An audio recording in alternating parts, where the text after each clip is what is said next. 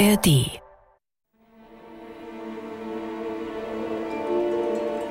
Der Gesang des Mädchens in dem Turm hatte dem Königssohn so sehr das Herz gerührt, dass er alsdann jeden Tag hinaus in den Wald ging und ihm zuhörte.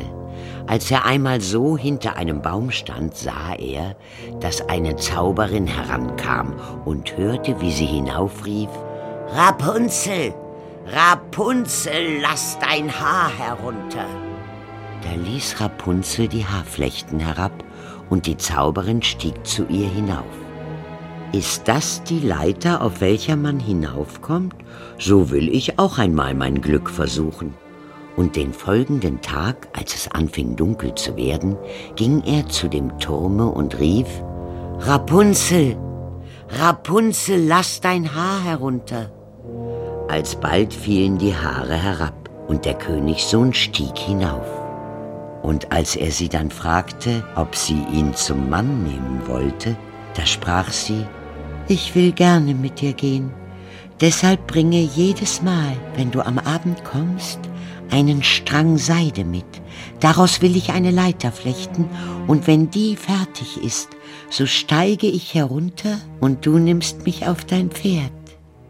Die Zauberin merkte nichts davon, bis einmal Rapunzel anfing und zu ihr sagte, Sag sie mir doch, Frau Gothel, wie kommt es nur? Sie wird mir viel schwerer heraufzuziehen als der junge Königssohn, der ist in einem Augenblick bei mir.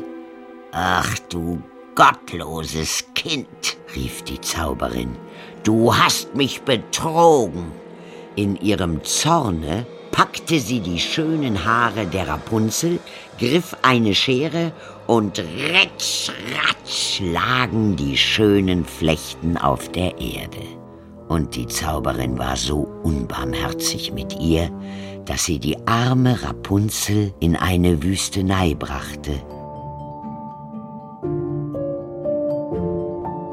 Märchen und Verbrechen Die Brüder Grimm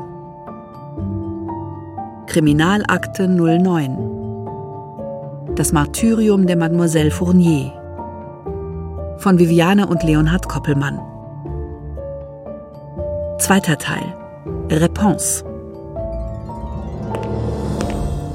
Sie müssen entschuldigen, dass ich mich an Mademoiselle Fournier nicht erinnern konnte. Oder wollten erlaucht? Absolut nicht.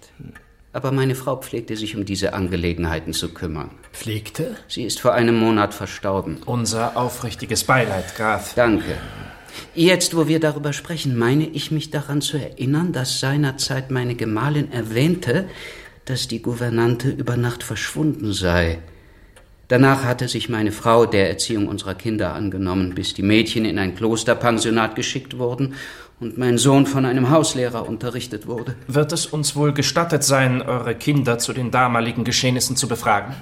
Nur zu. Meine Töchter und das Mündel meiner Frau Hermann leben hier auf der Burg. Allerdings ist Hermann derzeit in meinem Auftrag nach Frankfurt gereist und wird erst in ein paar Tagen zurückgekehrt sein. Mein Sohn Wolfhagen ist seit zwei Jahren beim ersten königlichen Kürassierregiment. Die Garnison befindet sich in Aschersleben. Habt recht vielen Dank für die Auskünfte, Graf. Da die beiden jungen Herren nicht zugegen waren, versuchten wir also zunächst unser Glück bei den beiden Töchtern, Bertha Luise und Anna Christina. Sie haben tatsächlich unsere ehemalige Gouvernante aus einem Kerkerverlies befreit? Wer tut denn nur so etwas fürchterliches? Wie geht es Mademoiselle Fournier denn jetzt? Wenn ich geahnt hätte, dass ihr plötzlicher Fortgang so eine abscheuliche Begründung hat, wäre ich umgekommen. Was geschieht denn nun? Wie können wir Ihnen behilflich sein? Können wir etwas für Mademoiselle Fournier tun? Vielen Dank für euer großes Interesse an unserer Arbeit, aber ohne unseren Freund hier, Monsieur Eugène François Vidocq, wäre unsere Tätigkeit weit weniger erfolgreich verlaufen. Nein, no, es ist mir eine große Ehre. Sehr erfreut. Nun, wie können wir Ihnen behilflich sein? Was könnten wir schon von Interesse zu berichten haben? Hier erlebt man doch nichts Nennenswertes. Äh, vertut euch da mal nicht, äh, durchlaucht. Wärt ihr so freundlich und erzählt uns alles, was ihr über eure Gouvernante zu berichten wisst? Ich habe nie verwunden, dass sie von heute auf morgen einfach verschwunden ist. Ja. Wir hatten sie sehr in unser Herz geschlossen. Und sie war so wunderschön. Damals habe ich mir immer erhofft, einmal so schön auszusehen wie sie. Sie hatte ganz wunderbares, langes, güldenes Haar. Ja, ganz richtig. Hatte Mademoiselle Fournier denn Feinde hier auf der Burg? Nein, nicht, dass ich wüsste. Oder, Anna? Im Gegenteil. Die meisten Menschen mochten die Mademoiselle sehr gerne. Nun ja, Mama war immer sehr angespannt in ihrer Gegenwart. Ja. Jetzt, wo du es sagst. Unsere Mutter hatte wohl mit unserer großen Zuneigung für Mademoiselle Fournier zu kämpfen. Wenn ich mich recht entsinne, war Mama erleichtert, als Mademoiselle verschwunden war. Ganz recht. Sie mochte es auch nicht sonderlich, wenn wir von Mademoiselle sprachen. Wir hatten lange Zeit nach ihrem plötzlichen Weggang schreckliche Sehnsucht nach ihr. Nichts und niemand konnte uns trösten. Ging es euren Brüdern ebenso? Hm. Wolfhagen hat tagelang nichts gegessen. Was mit Hermann war, weiß ich nicht mehr. Er war ohnehin immer schon recht verschlossen und blieb lieber für sich. Vielen Dank für Ihren ausführlichen Bericht. Ich hoffe, es hat Ihnen geholfen. Finden Sie denjenigen, der unserer Mademoiselle so etwas Schreckliches angetan hat. Wir werden alles in unserer Macht Stehende dafür tun.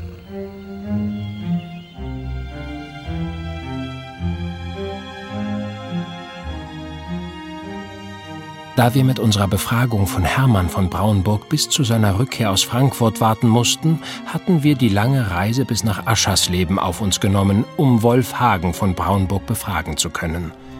Der Kürassier war ein ernster junger Mann und empfing uns nach einer Übungseinheit bei den Stallungen der Pferde in seiner Garnison. Und wie kann ich Ihnen dabei behilflich sein? Ich war ja noch ein Kind, als Mademoiselle Fournier verschwand. Eure Schwester berichteten, dass euch dies seinerzeit sehr mitgenommen hatte. Ich hegte eine innige Zuneigung zu ihr. Das ist wohl wahr. Mademoiselle war sehr liebevoll in ihrem Umgang mit uns und deshalb schmerzte mich ihr plötzlicher Fortgang ganz ohne Abschied. Ich konnte das damals nicht verstehen. Ihre Mutter war hingegen erleichtert. Das ist gut möglich. Unsere liebe Mutter war wohl das, was man im Volksmund eifersüchtig nennt. Sie konnte nur schwer ertragen, dass unsere Zuneigung nicht ungeteilt ihr galt. Hatte die Mademoiselle denn irgendwelche Feinde? Sie war überaus beliebt. Selbst Hermann genoss ihre Gesellschaft. Wieso drückt ihr das so aus? Nun, Hermann war in der Regel völlig auf unsere Mutter fixiert. Er war das Mündel eurer Mutter? Nach dem Tod ihrer Schwester hatte unsere Mutter Hermann zu sich genommen, ihn adoptiert und wie einen Sohn aufgezogen. Hermann wich ihr in der Regel nicht von der Seite. Ah, wie meint ihr das, Durchlaucht? Nun, für meinen Geschmack bemühte er sich ein wenig zu sehr um Mutters Gunst. Er ist ja auch nie von der Wendelburg fortgegangen, geschweige denn, dass er sich eine eigene Frau genommen hat. Und als Mademoiselle Fournier fort war? War Hermann sehr betrübt. Ich erinnere mich noch genau daran, dass er viele Tage zurückgezogen in seiner Kammer verbrachte und nicht mal unserem gemeinsamen Essen beiwohnte. War es das dann jetzt? Ich muss zurück zu meiner Kompanie. Vielen Dank für eure Auskünfte. Wir verabschiedeten uns von dem Prinzen und machten uns auf die Rückreise nach Kassel. Man hat mir ausgerichtet, dass Sie mich sprechen wollten. Bitte entschuldigen Sie, dass Sie warten mussten. Ich hatte einige Angelegenheiten für den Grafen in Frankfurt zu erledigen. Einige Tage später empfing uns der Mündel der Gräfin, Hermann von Braunburg, in der Bibliothek. Der blasse, elegante Herr wirkte abwesend und nervös. Vielen Dank, dass ihr euch die Zeit für uns nehmt, durchlaucht. Ich bin bereits über die Umstände Ihres Besuches unterrichtet. Sie, Sie müssen mir glauben, ich, ich bin, seitdem ich von dem tragischen Schicksal von Mademoiselle Fournier hörte, tief erschüttert. Ich, ich, ich, ich kann nicht fassen, dass es so schlimm um sie stand. Wie meint ihr das, Durchlaucht? Es ist alles meine Schuld, wenn Mutter nicht... Ich, Prinz Hermann, was versucht ihr uns zu sagen? Nichts. Standet ihr und Mademoiselle Fournier euch nahe? Bitte entschuldigen Sie, aber ich, ich kann Ihnen nicht weiterhelfen. Ich, Habt ihr dem Justizminister den Brief geschrieben? Wusstet ihr von Mademoiselle Fourniers traurigem Schicksal in der Sava? Gebt euch einen Ruck und erleichtert eure Seele. genug, ich... Was, was reden Sie da? Ich habe nichts mit dieser Angelegenheit zu tun. Ich, Sie, müssen, Sie müssen jetzt gehen. Es gibt nichts mehr zu sagen. Ohne ein weiteres Wort ließ uns der Prinz in der Bibliothek stehen. Meine Herren, ich glaube, wir sind uns alle einig, dass Hermann von Braunburg in direkter Verbindung zu den Geschehnissen steht. Dann lassen Sie ihn festnehmen. Leider können wir im Moment nicht mehr ausrichten. Eine Festnahme kann in diesem Fall nur der Justizminister persönlich anordnen. Enttäuscht kehrten Wilhelm und ich in unsere Wohnung zurück. Ja, eine eilige Depesche für die Herren Grimm. Danke. Jakob!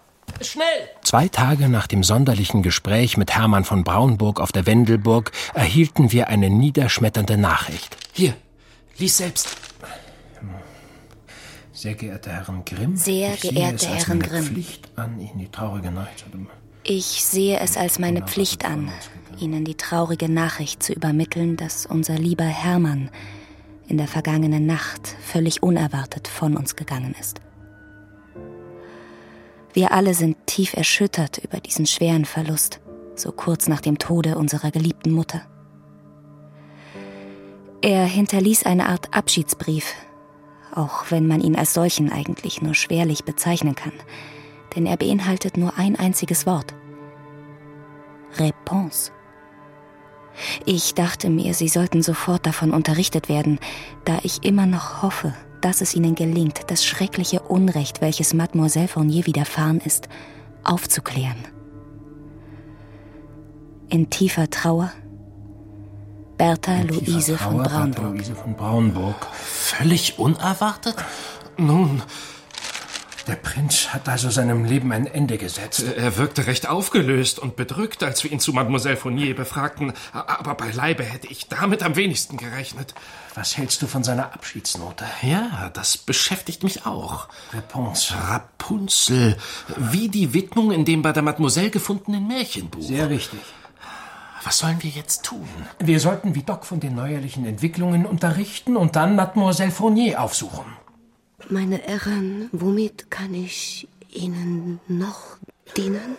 Mademoiselle Fournier schien sich im Spital immer besser zu erholen. Sie war zwar immer noch sehr schwach, aber langsam kehrte wieder etwas Farbe in ihr Gesicht zurück. Wir haben Ihnen eine schlechte Nachricht zu übermitteln und wollten dies nicht in einem Brief tun. Um was handelt es sich? Bitte sprechen Sie. Wir erhielten gestern die Kunde, dass Hermann von Braunburg völlig unerwartet verstorben ist. No. Er hat eine Nachricht No. hinterlassen. Réponse. No. Genau No. wie in Ihrem Buch. No, no. Es, es tut uns aufrichtig leid, Mademoiselle. Sind Sie Réponse? Äh, Mademoiselle, bitte. Mademoiselle, bitte. Was ist hier los? Mademoiselle, Was tun Sie hier? Wir mussten der Mademoiselle eine schlechte Nachricht überbringen und jetzt müssen wir... Und jetzt müssen Sie gehen. Bitte, es ist von ungeheuerlicher Wichtigkeit. Sie haben meine Patientin schrecklich aufgebracht. Das ist völlig inakzeptabel. Ihr Gesundheitszustand ist sehr fragil. Jede noch so kleine Aufregung kann Ihren Tod bedeuten. pas possible, c'est pas possible. Sehen Sie, was Sie angerichtet haben. Es, es, es tut uns leid. Gehen Sie jetzt.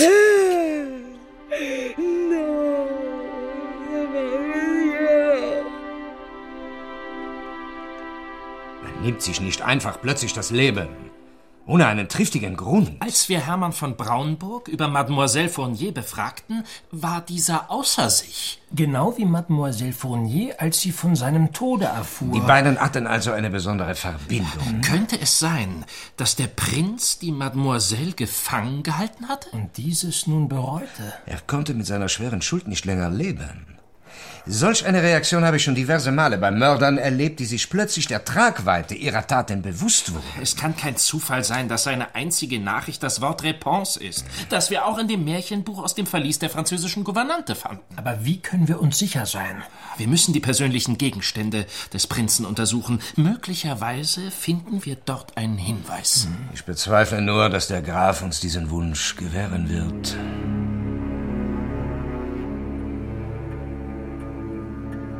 Können Sie es wagen, mit solch einer Anschuldigung an mich heranzutreten? So kurz nach dem schmerzlichen Verlust meines Mündels. Wir wären mit dieser Bitte nicht zu euch gekommen, wenn es nicht von ungeheuerlicher Wichtigkeit wäre. Wie schon befürchtet, war Graf von Braunburg alles andere als erfreut über unseren neuerlichen Besuch am kommenden Tag. Doch als wir aussprachen, dass wir in Hermann den Peiniger von Mademoiselle Fournier vermuteten, entlud sich sein ganzer Ärger gegen uns. Das ist eine infame Unterstellung, die ich unter keinerlei Umständen im Raum stehen lassen kann. Ich werde mich bei Ihrem Vorgesetzten, Justizminister Simeon, persönlich über Ihr unverzeihliches Verhalten beschweren. Das würde ich mir an eurer Stelle noch einmal gut überlegen, Durchlau. Jetzt drohen Sie mir also auch noch? Nun, sollten Sie uns in unseren Bemühungen, die Wahrheit zu ergründen, nicht unterstützen, sehe ich mich im Gegenzug dazu gezwungen, die Umstände der unbarmherzigen Gefangenschaft der Mademoiselle Fournier in den Zeitungen publik zu machen. Selbstverständlich bleibt dann der Umstand, dass Sie zum Zeitpunkt Ihres Verschwindens eure Gouvernante war, nicht verschwiegen. Sie, Sie drohen mir. Wir bieten euch vielmehr einige starke Argumente, weshalb ihr uns einen Blick in die privaten Gemächer des Prinzen gewähren solltet, Graf. Mhm. Habe ich denn noch eine andere Wahl? Die Entscheidung liegt bei euch. Was wünscht ihr, Durchlaucht? Führen Sie diese Herren in die Privatgemächer des verstorbenen Prinzen. Mit Aplomb verließ der Graf den Salon, in dem er uns empfangen hatte, und schmiss als Zeichen seines Unwillens laut die Tür hinter sich zu. Auch wenn uns allen diese Situation nicht sonderlich behagte, waren wir dennoch erleichtert, dass wir nun unsere Arbeit fortführen konnten. Nichts. Merde. Ich habe auch nichts gefunden. Nachdem wir uns akribisch durch alle Schubladen, Schränke, Kleider und Korrespondenzen des Prinzen gearbeitet hatten, mussten wir einsehen, dass wir nichts, wirklich gar nichts, was auf eine Verbindung zu Mademoiselle Fournier hinwies, gefunden hatten. Auch auf die Gefahr hin, dass ich töricht erscheine, möchte ich dennoch versuchen, Ihnen zu helfen. Was habt ihr im Sinn, Durchlaucht? Hermann pflegte viele Stunden in der Kapelle der Burg zu verbringen. Er war ohnehin gerne für sich. Wir nahmen immer an, dass er sich dort zum stillen Gebet einfand. Wieso nahmt ihr das nur an, Durchlaucht? Nun, ich möchte nicht indiskret erscheinen, aber ich habe des Öfteren erlebt, dass Hermann in der Kapelle schrieb und häufig auch weinte. Offensichtlich bedrückte ihn etwas und er hatte niemanden, dem er sich anvertrauen konnte. Könntet ihr uns diese Kapelle vielleicht einmal zeigen? Aber gern doch. Folgen Sie mir, meine Herren. Die Kapelle der Burg war in einem der älteren Nebengebäude untergebracht. Durch ein mit allerlei aufwendigen Schnitzereien verziertes Portal gelangte man in den kleinen Gebetsraum. Meine Mutter pflegte sich hier jeden Morgen für ihre Gebete zurückzuziehen. Hermann leistete ihr dabei oft Gesellschaft. Welcher war der Platz ihrer Mutter und welcher der des Prinzen? Hier drüben, der mit dem Spitzendeckchen auf der Bank. Das war der Platz meiner Mutter. Und direkt dahinter nahm für gewöhnlich Hermann seinen Platz ein. Vielen Dank, Durchlaucht. Ich überlasse Sie jetzt Ihrer Arbeit. Sollten Sie noch Hilfe benötigen, lassen Sie es mich bitte wissen. Merci, Durchlaucht. Kurz nachdem die Prinzessin die Kapelle verlassen hatte, machten wir uns umgehend daran, den Platz der Gräfin in der Kirchenbank und den ihres Mündels näher zu untersuchen. Unter dem Sitz der Bank war eine kleine Truhe verborgen, damit die Gebetsbücher dort untergebracht werden konnten. Doch als Vidocq das Fach des Prinzen öffnete. Oh la la. Ich glaube, hier haben wir etwas. Was haben Sie gefunden, Vidocq? Stapel voller Aufzeichnungen und Briefe. Ah, mir scheint, das ist das Vermächtnis des Prinzen. Und? Was steht darin? Ich habe die traurige Gewissheit, dass Mutters Entschluss unumstößlich ist. Josephine und ich werden nicht ihren Segen erhalten.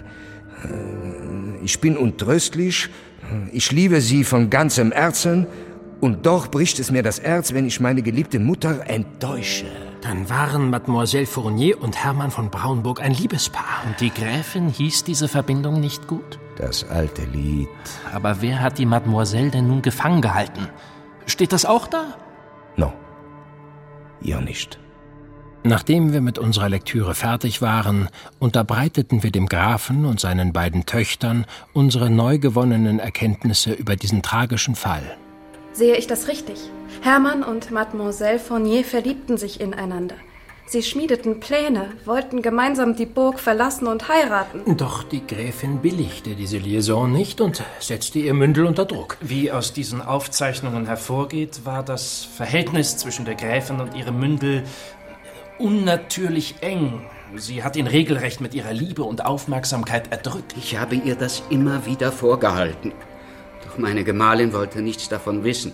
Sie wurde immer fürchterlich wütend, wenn wir darauf zu sprechen kamen. Als sie nun erfahren hatte, dass Hermann tatsächlich plante, wegzugehen, lockte sie die Gouvernante in eine Falle und hielt sie all die Jahre über gefangen. Gott sei ihrer Seele gnädig. Das ist doch nicht möglich. Saberburg ist ein ideales Versteck. Sie liegt ganz in der Nähe und ist doch entlegen genug, als dass jemand Verdacht schöpfen könnte. In seinen Aufzeichnungen lässt Prinz Hermann keinen Zweifel daran, dass er nie aufhörte, Mademoiselle Josephine Fournier zu lieben. Als er nach dem Tod der Gräfin erfuhr, dass diese für das Verschwinden und die unvorstellbaren Qualen seiner Geliebten verantwortlich war, hat er den anonymen Brief geschrieben, in der Hoffnung, seine Geliebte zu retten. Wir gehen davon aus, dass sich die Gräfin, wenn auch über die Maßen unbarmherzig, dennoch regelmäßig um Mademoiselle gekümmert hatte.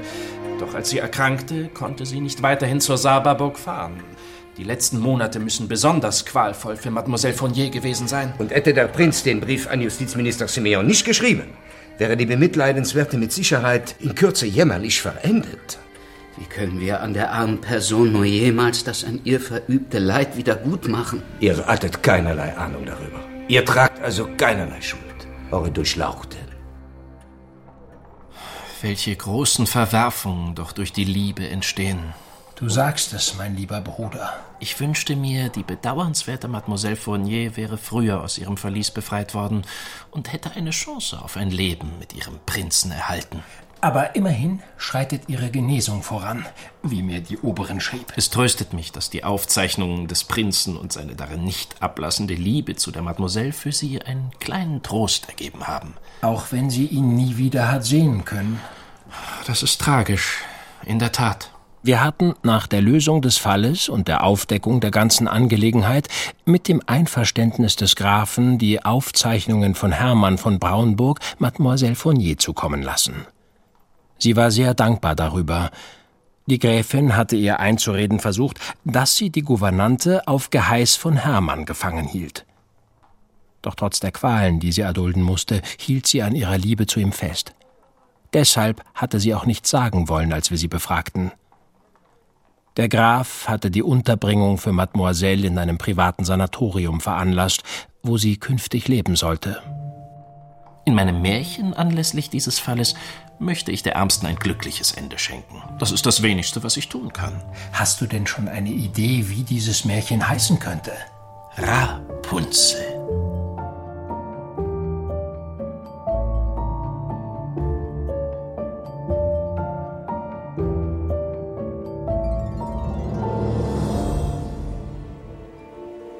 Denselben Tag aber, wo die Zauberin Rapunzel verstoßen hatte, so ließ sie die Haare hinab.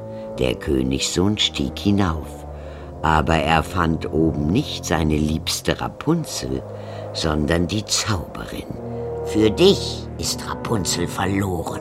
Du wirst sie nie wieder erblicken.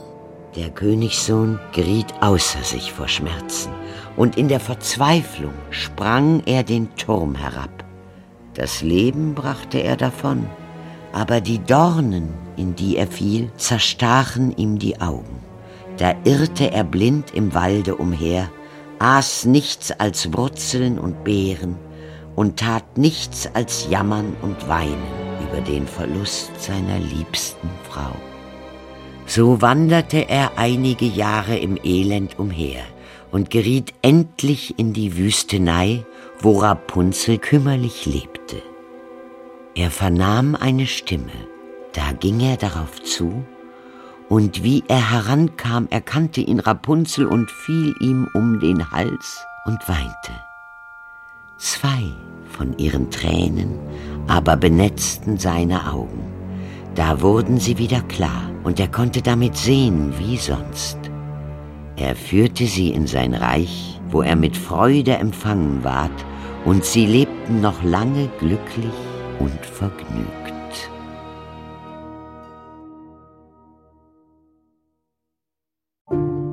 Endlich geht es weiter. Märchen und Verbrechen. Die Brüder Grimm. Kriminalakten 11 bis 15. Alle Folgen der dritten Staffel ab sofort exklusiv in der ARD Audiothek.